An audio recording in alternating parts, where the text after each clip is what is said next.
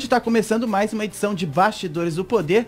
Zezé de Lima e Rose Guglielminetti. Boa tarde, Zezé. Boa tarde, Tiago. Boa tarde, pessoal, ouvintes, telespectadores. Boa tarde ao convidado, Ciro Gomes. Já, já, o Ciro Gomes vai apresentar ele aqui, a Rose Guglielminetti. Boa tarde. Boa tarde, pessoal. Vamos que vamos, né?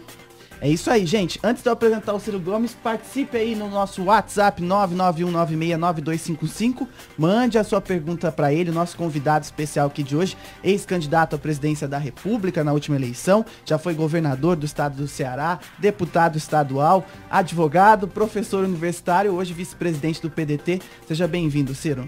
Obrigado, Tiago. Um abraço a você, a toda a gente querida de Campinas e toda a nossa São Paulo que está nos ouvindo aí ou assistindo através dos bastidores do poder, meus cumprimentos ao valor da mulher brasileira, né, é, que estão aqui bem representadas. Felizmente temos aqui um ambiente em que as mulheres estão devidamente representadas, a Zezé e a Rose, Obrigada. uma satisfação cumprimentá-las. Bom, eu vou passar a palavra para a Zezé e para a Rose, porque elas estavam animadas aqui antes do programa começar, e eu, sem dúvida elas querem começar perguntando. Vou começar com a Zezé. Qual a sua primeira pergunta para o Ciro, Zezé? Bom, é, Ciro, você disputou as eleições do ano passado e você. A, a gente imaginava que talvez você conseguisse aí fazer um, um, um páreo, ser páreo para o Haddad. No entanto, não foi isso que aconteceu. A gente teve essa dobradinha para decidir entre, entre Haddad e entre Bolsonaro.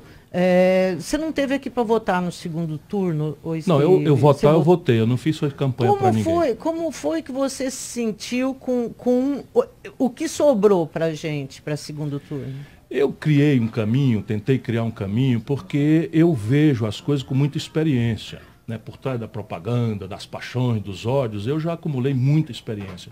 Ele falou que eu fui governador, de fato fui governador, fui prefeito, mas eu fui ministro duas vezes, fui deputado estadual duas vezes, fui deputado federal, trabalhei na iniciativa privada e conheço o Brasil como dificilmente alguém conhece, porque é alguém que vai fazer em Tabatinga, né? Se não, enfim, se não tiver o que fazer como eu, que é conhecer o Brasil profundamente, sua economia, sua inteligência, suas contradições, suas maravilhas, seus potenciais, enfim. E eu sabia que a crise brasileira ia desaguar numa crise política gravíssima, que não tinha saída para o Brasil se esse ódio radicalizado nos obrigasse a escolher entre um PT desmoralizado e um Bolsonaro fake. Que o Bolsonaro, eu conheço muito, por exemplo, da minha experiência, fui colega do Bolsonaro quatro anos, deputado federal, nosso gabinete era ali 30 metros um do outro.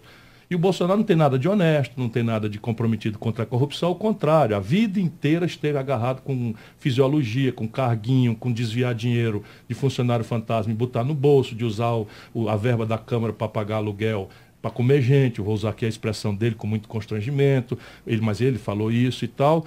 E o Bolsonaro, de repente, ligado à quase mais podre política brasileira, que já é muito podre. A política do Rio de Janeiro está quatro governadores presos, presidente da Assembleia preso, ex-presidente da Assembleia preso, presidente do Tribunal de Contas preso, e o Bolsonaro é ligado a todos eles. E se apresenta de nova política. Identificou com muita habilidade, ajudado pelos americanos aí com o negócio de marketagem, o medo do povo, as justas zangas do povo com a ladroeira impune. E aí entrou com essa proposta: moralização, nova política, enfrentamento de bandido, com uma frase muito fácil de ser dita, mas complicadíssima na prática: bandido bom é bandido morto, enquanto o PT não quis sequer se explicar da, enfim, do colapso econômico, mais grave de tudo, do que a corrupção, e do escândalo de corrupção que eles ficam negando, como se o Palocci não fosse o braço direito do Lula oito anos, mandando no país, botou 100 milhões de reais no bolso, é réu confesso. Então essa tragédia estava desenhada e eu achei que era minha obrigação tentar construir o caminho. É evidente que eu não consegui, mas 14 milhões de brasileiros, quase, em números redondos, me deram uma tarefa muito relevante, que é não governar o Brasil, que a honra cabe ao Bolsonaro. Eu respeito muito os 57 milhões de homens e mulheres, meus irmãos, não é? Que votaram no Bolsonaro, não votaram em mim. Quero muito que eles amanhã me dêem uma oportunidade, se eu ainda for candidato alguma vez. Mas o meu papel, 14 milhões de eleitores, é fiscalizar, cobrar, é. sugerir alternativas, isso é o que eu estou fazendo. Você não conseguiu, porque você tinha dois, eh, dois pontos, né? Você tinha um Bolsonaro que era direito, o Haddad que era de esquerda. Só que, ao mesmo tempo, o Bolsonaro acabou recebendo muitos votos de pessoas que não são de direita, mas que não queria o, o PT e fez o voto antipetista. Isso. Agora, você não acha que a esquerda é culpada? Sem e aí eu incluo, dúvida. inclusive, o teu partido, o PSB, é, que esque... porque o, o, eleitor brasileiro ele rejeita essa esquerda que, que assumiu o poder corrompeu e traiu o eleitor. e quando dúvida. eles olhavam para você, eles conseguiam identificar no teu discurso como candidato o risco de ter de novo um PT lá aqui na, na, uhum. na presidência da, da República. Como, Ciro, você pode se desvincular dessa esquerda hoje e qual é o papel da esquerda hoje no Brasil? Porque outro dia eu estava conversando com as vezes, eu falei, a esquerda não consegue mais conversar com as massas. Não fala a esquerda, mais. a esquerda não consegue mais falar com o povo. O que restou para vocês? Veja, você tem toda a razão no diagnóstico. Se a gente olhar para trás, nós estamos na casa do sem jeito. Lembrando, entretanto, para não culpar o nosso povo de uma culpa que ele não tem, que houve uma fraude na eleição. Não é? vamos, vamos lembrar, o Lula é, para além de esquerda ou direita, uma figura que, enfim, é, divide o país em ódios e paixões. Não é? Você imagina, no interior da Bahia, o Lula tira 80% dos votos. Né? No interior do Rio Grande do Sul é odiado por 80% dos eleitores. Uhum. Então isso é uma realidade e o Lula fraudou as eleições, se anunciou candidato. Vamos lembrar disso. Sim. Então a população não não não não estava tava ainda dando opção ao Lula.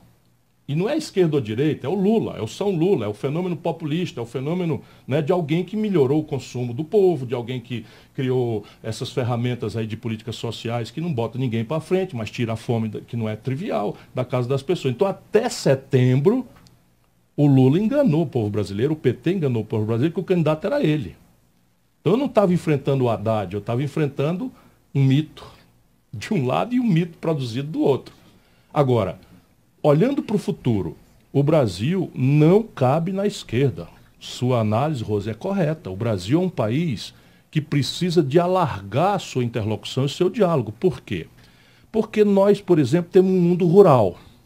Então, o mundo rural brasileiro, vamos convir, é muito conservador, votou 80% no Bolsonaro, mas é o povo que carrega o Brasil nas costas. E a gente não respeita. Então, o identitarismo do PT, a bajulação da, da, ilegalidade das invasões de terra, a bajulação do MST, o exército do Stedley, enfim, todas essas, o ambientalismo descolado da necessidade do povo poder trabalhar, produzir, sem produzir um consenso, um diálogo, um entendimento em que você descubra o caminho de produzir sem destruir o meio ambiente, isso tudo perdeu o equilíbrio no Brasil.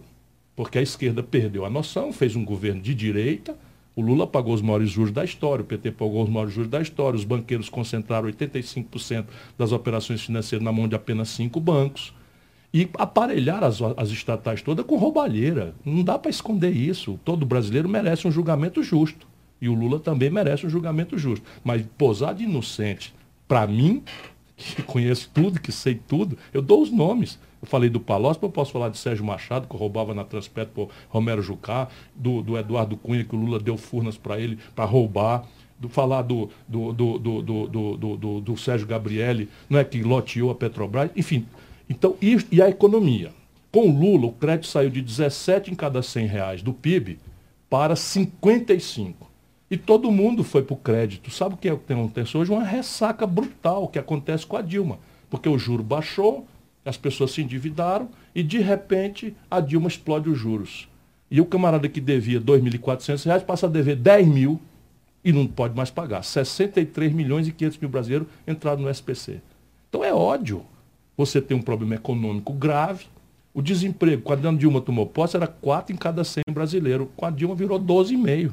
Mas, por Multiplicou exemplo, por três o mas, desemprego. Por exemplo, na eleição, quando você tinha dois projetos, você tinha o Bolsonaro e o Haddad, e você decidiu, falou, não Os vou Os dois não nenhum. representavam nenhum projeto. Isso. Essa é, a, essa é a é, E aí você brasileira. decidiu ficar é, é. neutro. Você não, já estava pensando não, na eleição camp... não, seguinte? Não, eu ou você não fazer... queria realmente falar, eu, eu defendo Veja, eu ajudei o Lula, ajudei o Lula, e não é de agora, por isso que a população tem toda a razão. Eu ajudei o Lula em 1989, o Lula era uma promessa mirabolante, eu já era jovem prefeito de Fortaleza, que as pessoas não sabem, mas é a quinta maior cidade do Brasil.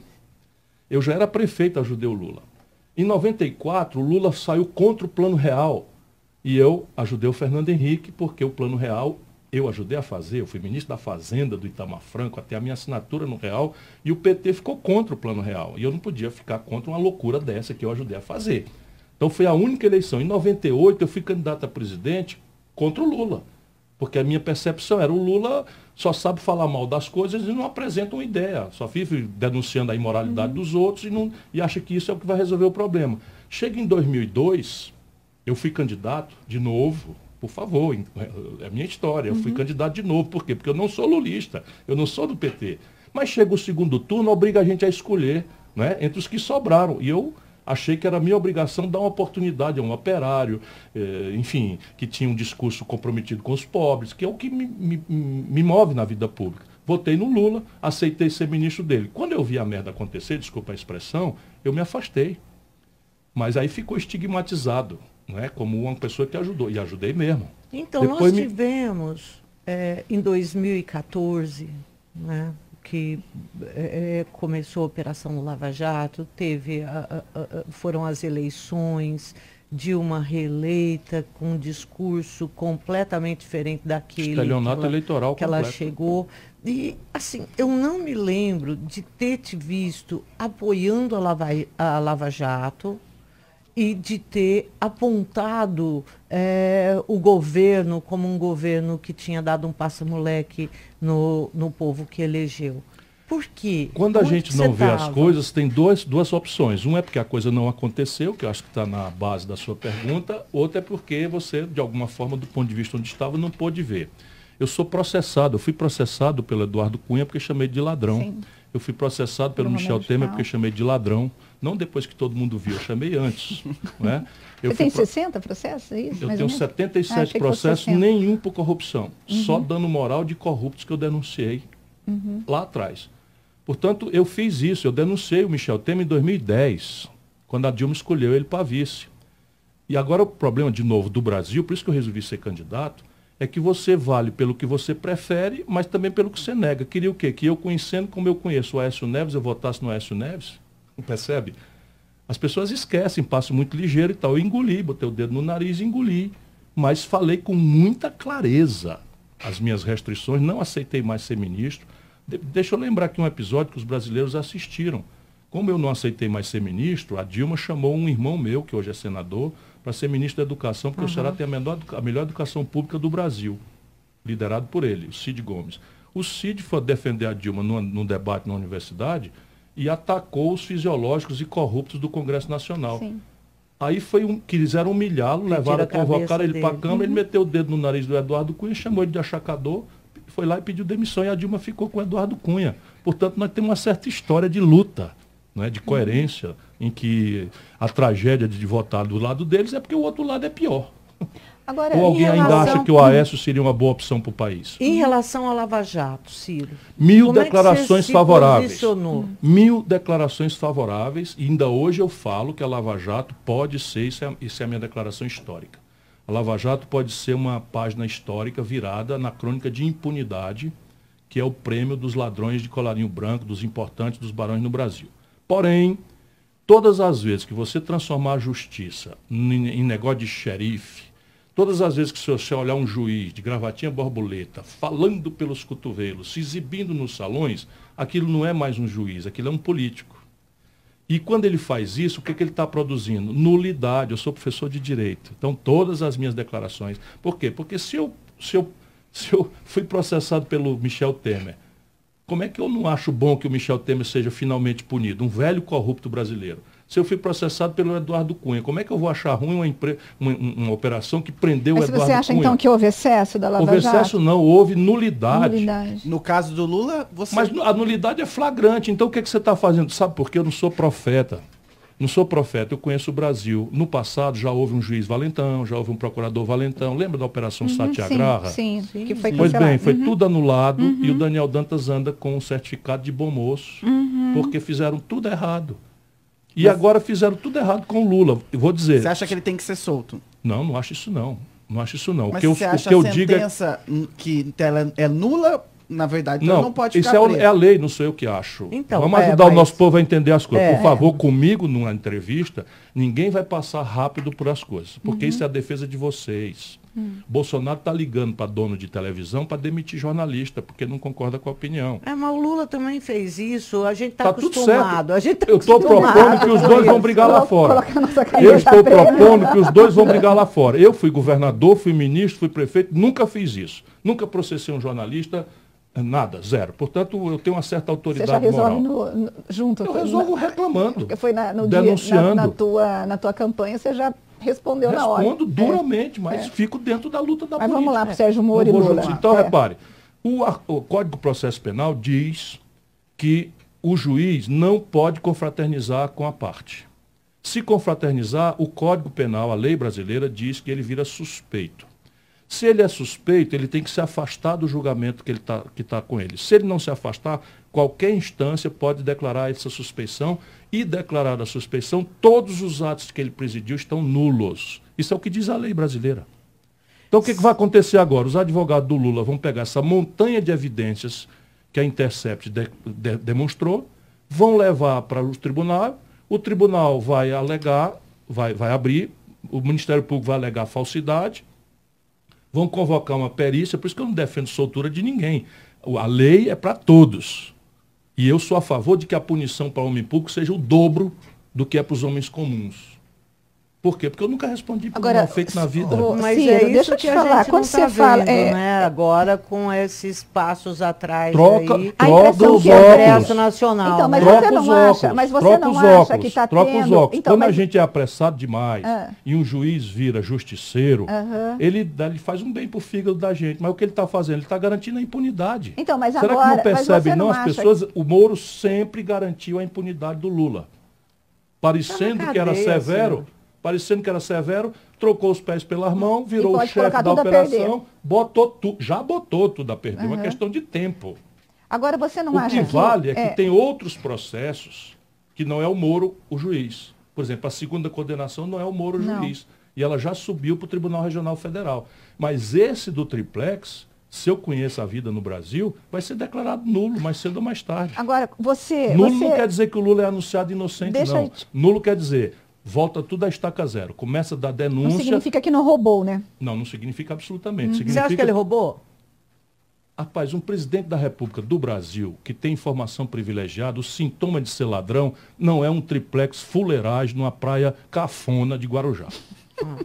O que eu Então acho que você ele fez que foi não? facilitar. Ele é responsável pela corrupção Pela geral do seu Só governo. Porque você, Só o senhor pro- mesmo só colocou. É, não, mas mais que isso, Não, eu Zezé. estou só o- dizendo o que ele é do poder. Pela corrupção que se generalizou É, porque no o governo senhor dele. mesmo, na tua fala anterior, disse que ele indicou alguns, alguns Sabendo. ministros, sab- sabendo que iria roubar. Sabendo. Então ele Entretanto, o processo que foi feito com ele é que ele levou uma vantagem devida em troca de, dessa corrupção. Só quem não conhece o Brasil acha que um, um- um triplex fuleiragem numa praia cafona da Bela Guarujá é o sintoma de um presidente corrupto do Brasil. Deixa eu te perguntar uma Se o coisa. camarada der um telefonema que alguém já deu nesses, três, quatro, nesses últimos dez dias, dizendo que o Banco Central vai entrar no mercado de câmbio, torrando reserva cambial, para entregar ao mercado dólar barato, na hora que o dólar está subindo, essa informação vale 100 milhões de dólares. Então, e por que, que ele deixaria eh, essas pessoas Porque o poder subiu ele a é- cabeça. Ele se considerou não mais. Ele disse Mas eu agora, que é eu, sou o que- Pelé. Ele, ele não tem humildade de nada, subiu a cabeça, 80% de popularidade, e começou a fazer bobagem, por cima de bobagem. Eu me afastei foi por isso. BNDES. Por exemplo. Por Bom, exemplo. break. Só vou interromper Olha, aqui não escapou uma estatal, Zezé. Aí fica reclamando da privatização. Quem, quem predispôs a sociedade brasileira a não reagir às loucuras foi a corrupção no Correio, corrupção na Caixa Econômica. Sabe quem foi diretor da Caixa Econômica? O Gedel Vieira Lima. Pois é. Daqueles, 50, daqueles Sabemos. 51 Que milhões de reais sabemos. nas malas de coisa. Então veja, não me, me- não me confunda. Agora, qualquer brasileiro, especialmente os mais pobres, a minha profissão e minha vocação, tem direito a um julgamento justo, presidido por um juiz imparcial. E o Lula vai começar a ganhar razão, porque o julgamento dele foi, como está tudo evidenciado, presidido por um ambicioso. Em nenhum país do mundo sério, eu sei que o Moro ainda é muito herói para muita gente, que o nosso povo está cansado da impunidade. Mas o papel de um homem público sério não é bajular a audiência que está me ouvindo, é ajudar o povo a entender as coisas. Pois bem, em nenhum país do mundo sério, um juiz condena um político, não interessa se ele é inocente ou culpado, e aceita ser ministro do outro político que ganhou Seria. a eleição porque aquele não ganhou, não, não participou. Isso é uma imoralidade insanável. Agora, mais é, grave, está escrito eu... no Código Penal. Não, não, pode defender à vontade, mas isso aqui não tem precedente é não internacional. Assim, mas... Não, como é que você não vê? Qual é o lugar do mundo que um juiz julga um político e aceita ser ministro do outro? Eu, Zezé? eu não sei tantos lugares do mundo. Não tem assim, nenhum. Então não poderia te não dizer. Não tem nenhum, mas eu posso mas, dizer, eu sou profissional é... do direito. Mas eu acho que sou, eu sou da universidade. Coisa... A gente tem que ir para o Não, então eu vou fazer outra. Não, não, eu vou fazer outra. Não, eu vou fazer outra. Está escrito, tá escrito no Código Penal brasileiro que receber vantagem ou promessa de vantagem devida é crime de corrupção passiva, utilizando o cargo. Pois bem, se o Sérgio Moro tivesse recebido a promessa de um saco de dinheiro, provavelmente você estaria, como é séria que é, que Sim. eu sei que é, denunciando. Ele não recebeu um saco de dinheiro, mas recebeu a promessa antes da eleição. Está aprovado, recebeu a promessa de ser nomeado ministro do Supremo Tribunal Federal. Gente... Isso é promessa de vantagem, o nome disso é corrupção. É, agora a gente eu vai para um é, intervalo. Eu preciso ir para o intervalo rapidinho, gente, senão a produção vai me matar aqui. O Bastidores do Poder volta em instantes. Bastidores do Poder. Bom, Bastidores do Poder tá de volta, estamos recebendo aqui hoje o Ciro Gomes, o papo tá bom demais, mas eu queria mostrar aí porque on ontem o Ciro Gomes respondeu o Carlos Bolsonaro sobre aquele Twitter que ele fez uma agressão à democracia e o Carlos Bolsonaro respondeu de novo nas redes sociais. Vamos dar uma olhada aí no Twitter do Carlos Bolsonaro, fez até uma crítica aos jornalistas, chamando de canalhas que interpretaram erroneamente o que falei por vias, ó, o que falei por vias democráticas as coisas não mudam rapidamente. Uhum. É um fato. Uma justificativa aos que cobram mudanças urgentes. O que os jornalistas espalham. Carlos Bolsonaro defende ditadura. Canalhas. Eu usei esse trecho aqui porque elas querem fazer uma pergunta sobre as suas declarações, o seu tom. Até ontem ele só chamou os filhos do Bolsonaro de, filho. filho, de filhote da, da, de Hitler. Né? É. Projeto de Hitler projeto tropical. De, é, é, pois é. é. Zezé.